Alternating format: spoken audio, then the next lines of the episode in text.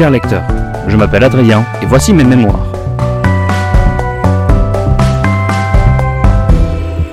Bienvenue sur Actu Littéraire, l'émission qui vous parle des sorties littéraires de la semaine.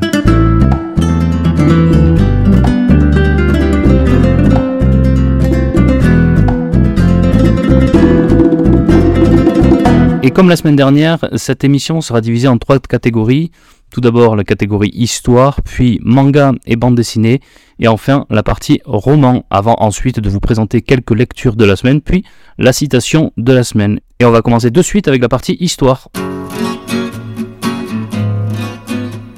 Et commençons par un ouvrage qui paraîtra chez Albert Michel le 15 mars, ça s'appelle en bande organisée, Mitterrand le pacte secret, et c'est écrit par Sébastien Le Foll, et ça raconte l'histoire de cette bande d'amis autour de François Mitterrand qui, à partir de 1981, l'auteur parle même d'un clan à tirer les ficelles de la politique et des affaires pendant au moins 15 ans, et euh, héritage qui reste encore largement euh, d'actualité selon l'auteur. Un autre livre d'histoire, ça paraît le 15 mars 2023 aux éditions CNRS, ça s'appelle Les câbles sous-marins et c'est écrit par Camille Morel. En fait, c'est quelque chose que moi j'ignorais, donc c'est vrai que c'est intéressant comme ouvrage. Euh, plus de 98% des flux d'informations mondiaux passent par la mer, et donc par des câbles qui sont sous l'eau, par des câbles sous-marins de fibres optiques. Et donc Camille Morel s'est attaqué à ce défi incroyable de nous raconter l'histoire de tous ces câbles sous-marins. Euh, une histoire de la Corée, ensuite, dans la collection Chant Histoire de chez Flammarion. C'est écrit par Samuel Gex et ça paraît le 15 mars 2023. Une biographie que j'attends beaucoup, ça s'appelle Philippe II et Alexandre. C'est écrit par Adrian Goldsworthy. Je ne sais pas exactement pour la prononciation, mais c'est apparaît chez Perrin le 16 mars 2023, donc une biographie croisée de Philippe II et de son fils Alexandre de Macédoine, dit Alexandre le Grand. Une autre biographie, également chez Perrin, qui paraît également le 16 mars 2023, c'est écrit par Franck Favier et c'est une biographie du fameux maréchal né, le maréchal d'Empire de Napoléon Ier. Euh, ensuite, ça s'appelle Le procès de la liberté, une histoire souterraine du 19e siècle en France. C'est écrit par Michel Rio-Sarcé. Ça paraît aux éditions la découverte et c'est publié le 16 mars 2023. C'est un essai dans lequel Michel Rio-Sarcé fait revivre les idées de liberté issues des expériences ouvrières autant que des révolutions sociales du 19e siècle français. Ensuite, un ouvrage qui m'intéresse beaucoup, que j'attends particulièrement, euh, ça sort chez Talendier le 16 mars, c'est écrit par Gérard Haro, ça s'appelle Nous étions seuls, l'histoire diplomatique de la France entre 1919 et 1939. Et je trouve cette période euh, de la diplomatie, et notamment diplomatie française, mais j'avais lu également un ouvrage sur la diplomatie américaine entre les deux guerres, très passionnant. Euh, je trouve cette thématique très intéressante, donc j'attends beaucoup euh, de cet ouvrage et je vais essayer de le lire si je trouve le temps pour le faire. une autre biographie d'un célèbre personnage, Jean Moulin, sous-titré L'affranchi, ça sort chez Flammarion et c'est écrit par Bénédicte Vergès Chénion. Et enfin, pour euh, la partie histoire, nos amis bretons seront ravis de lire, je pense, euh, cet ouvrage qui s'appelle Belle île en mer au temps de la préhistoire. C'est écrit par Gérald Muche et ça paraît aux éditions Cop. Donc on ne peut pas échapper au fait que là c'est en Bretagne. Donc ça paraît également le 15 mars 2023. Voilà, pour la partie histoire, nous en avons terminé. On passe de suite à la partie manga et bande dessinée.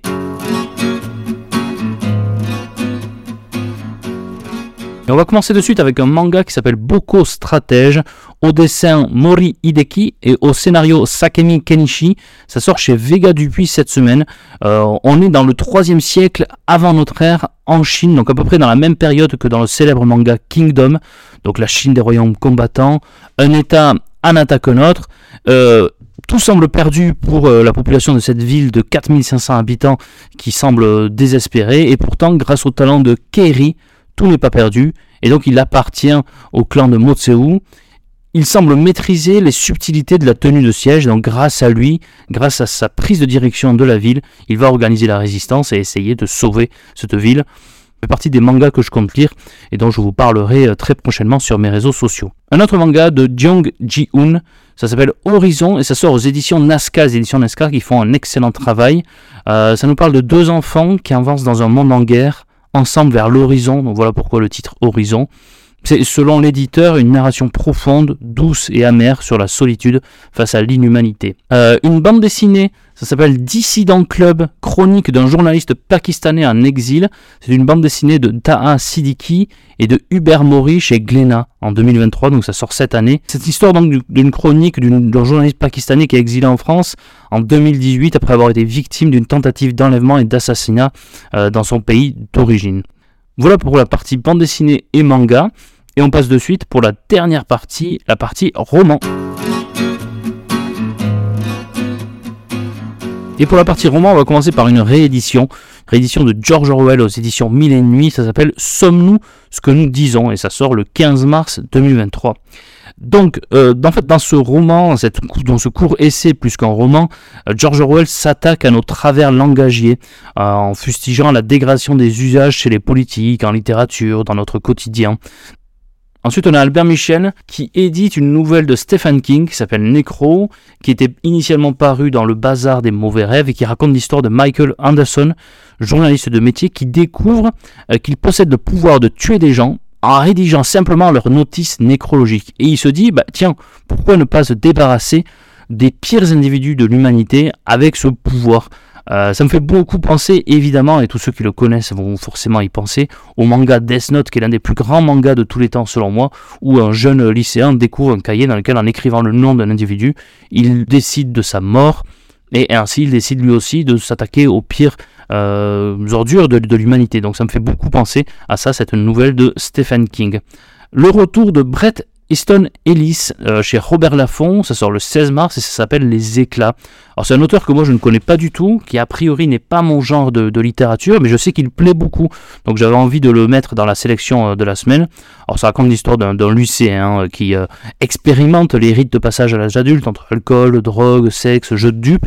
Et puis arrive un nouveau lycéen dans le lycée, un peu mystérieux et qui semble lié à un tueur en série qui sévit dans les parages.